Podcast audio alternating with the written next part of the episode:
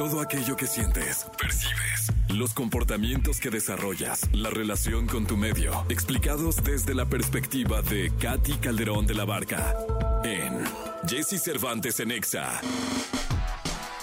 8 de la mañana con 17 minutos. 8 de la mañana con 17 minutos. Gracias por estar en contacto con nosotros. Son ustedes muy amables. Katy Calderón de la Barca, ¿cómo estás, Katy? Hola, hola Jessy, muy bien, contenta. Qué bueno, me da mucho gusto. Oye, traemos un temazo porque vamos a hablar del narcisismo. Sí. Eh, ese que todos llevamos dentro, de pronto. Sí, ¿Por qué no empezamos, Katy? ¿Por qué no, no, por qué no, no? Ah, tengo un tema para dentro de ocho días. muy bien, muy bien. Eh, fíjate que eh, antes de pasar al narcisismo, perdónala al público que estoy haciendo pelotas esto, pero se me va a olvidar. Escuchaba al, al expresidente español Felipe González que hablaba de la identidad y de la carencia de identidad que hoy tenemos porque todo el tiempo estamos metidos en las redes sociales en donde en cada perfil tienes una personalidad o una identidad, ¿no? Te la roban, te la quitan, te la regresan. ¿Podemos hablar de eso? Sí, tomo nota y eso hablamos la próxima vez. Perfecto. Ahora, Katy, cuéntanos, ¿qué es, qué es, qué es el narcisismo? ¿Cuál- ¿Cómo es un narcisista? ¿Son solo hombres? ¿También hay mujeres? Cuéntanos. Hay hombres, hay mujeres, hay, o sea, cualquier persona puede ser narcisista. Ahora, los narcisistas normalmente no se dan cuenta que son narcisistas.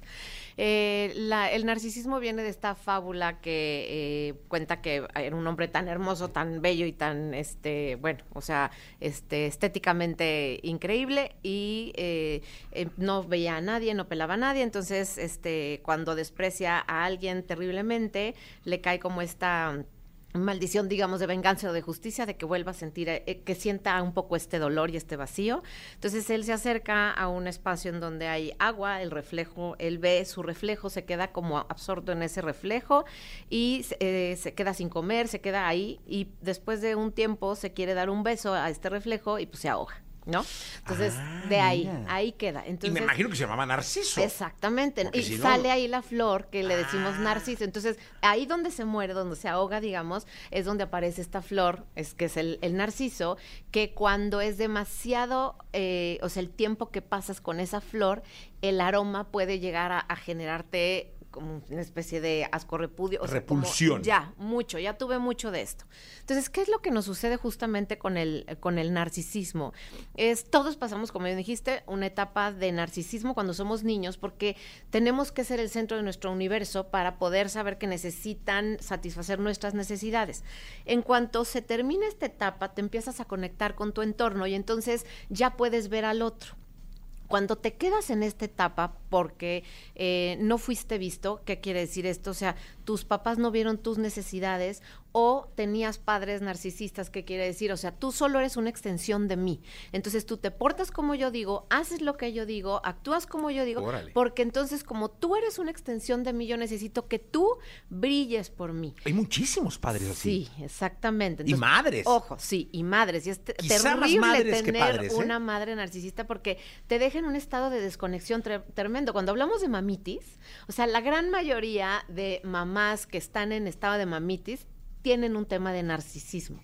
Entonces, bueno, para que luego busquen. Ahí me va quedando más claro. Exacto. El padre narcisista es el que dice, tú, a ver, tú eres una extensión de lo que yo soy. Sí.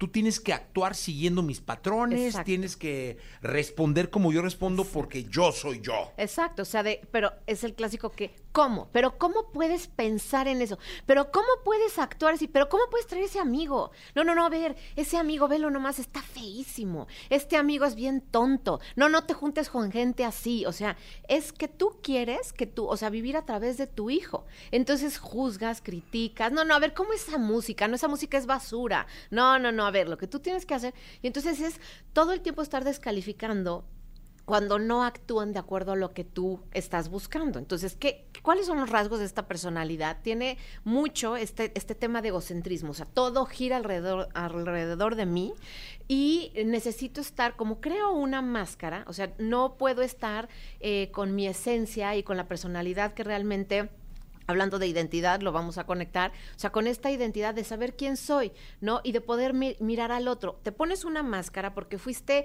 tan no visto, fuiste tan, eh, o sea, tan ignorado emocionalmente y como persona, entonces que te empiezas a hacer una máscara. Y esta máscara lo que hace es o sea, se, so- se, se sobreexagera, ¿no? Entonces, ¿qué sucede? O sea, todo lo que yo hago es tremendamente más, o sea, más grande que lo que haga cualquier persona. Se confunde mucho el narcisismo con la vanidad. Sí. Es decir, muchas veces se cree que el vanidoso es narcisista. ¿Es así? Sí, o sea, tiene rasgos, pero el tema es que cuando es vanidad, tú, o sea, te puedes arreglar, poner atención en el, en el afuera, digamos, en tu fachada, pero estás en conexión con otros. ¿Qué sucede con el narcisista? Eres parte de él, eres parte de ella, de su mundo. Entonces, si eres pareja de un narcisista, o sea, es todo, todo gira en torno a él. Entonces, si tú eh, haces algo mal, o sea, actúas mal, comes mal, te vistes mal, de acuerdo a lo que él o ella considera, te descalifica, te desprecia, en- eh, hay mucha crítica, hay mucho juicio, juicio, entonces tú acabas, o sea, como una especie de trapito, o sea, a veces eres lo mejor porque cuando estás con él o con ella, bueno, es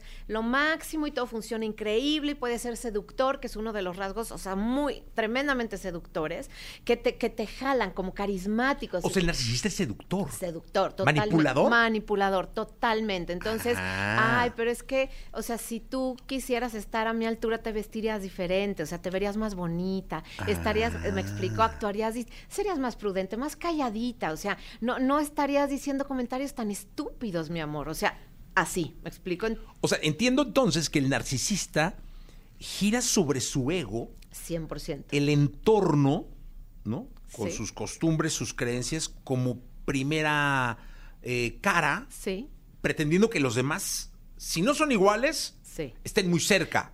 Sí, o ¿Sí? si no, ahí es, ¿estás con él o contra él? ¿Estás con ella o contra ella? Ah, o sea, mira. no, no hay medias tintas, es un pensamiento como súper rígido. Y entonces, ¿El presidente es narcisista?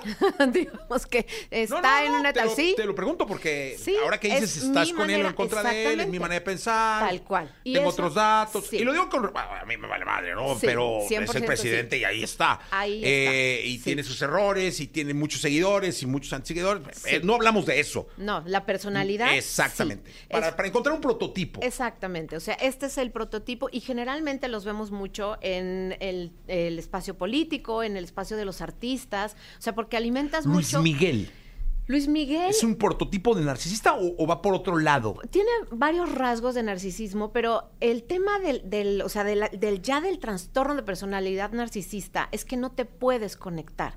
O sea, y lo que sabemos de Luis Miguel es que él, él elige poner límites porque sabe que hay un espacio vulnerable que no quiere que nadie toque.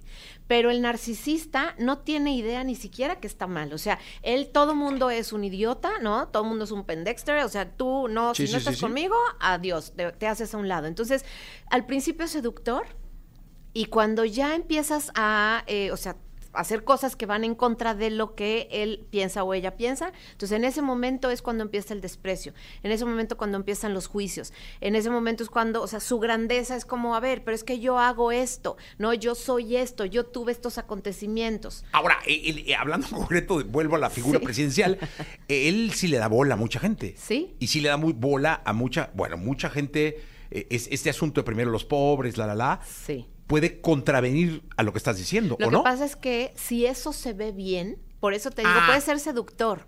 O sea, yo, entonces yo puedo tratarte al principio bien, pero tengo una agenda oculta que es necesito de, de- de estos seguidores, necesito del reconocimiento, necesito de la admiración. Entonces, ¿qué es lo que sucede aquí? O sea, yo te necesito a ti para que tú me admires, me reconozcas y me sigas. Entonces, si yo sé que a ti te van a gustar, este, no sé, los dulces de chocolate, te voy a dar toda una canasta de chocolates, porque así te voy a tener tomando de mi mano. Porque en el fondo lo que quiero es justamente, o sea, tenerte a ti, o sea, como mi fan número uno. Eso es lo que voy a hacer. A ver, aquí hay preguntas ya Sí, del público sí, que me da mucho gusto. Dice Rodrigo, ¿ser narcisista es malo?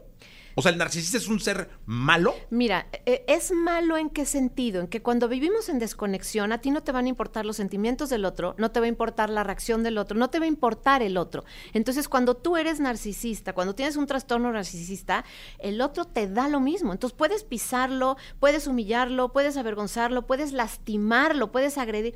Y todo eso no, o sea, tú es que pues se lo ganó, o sea, por tonto, ¿por qué contesta así? Porque entonces, esa desconexión como sociedad Claro que nos hace daño, porque eh, se trata de vernos y de estar, eh, o sea, con mis necesidades, pero con tus necesidades. Oye, me llama la atención que estás usando el término trastorno Sí. narcisista. Trastorno Es un narcisista. trastorno. Es un trastorno, exactamente, porque justo lo que, fíjate, la única razón por la que llegaría un narcisista a terapia es porque se quedó ya tan solo, ¿no? Se quedó con tanta ansiedad de que, ¿cómo? O sea, ya no me admiran, ya no están conmigo. Entonces, ahí es cuando llegaría. Pero normalmente, si llegan a terapia de pareja, es, a ver, este, doctora, yo vengo a decirle que este señor está mal, ¿no? O al revés, eh, hágala entender, vengo a que eh, ella pueda entender que está mal, ¿me explico? Entonces, ahí es donde no hay esta escucha, no hay esta capacidad de decir, oye, a ver, lo que hiciste no estuvo bien, como me hablaste, la, como, como me dejaste frente a- de, o sea, de toda la cena donde estábamos,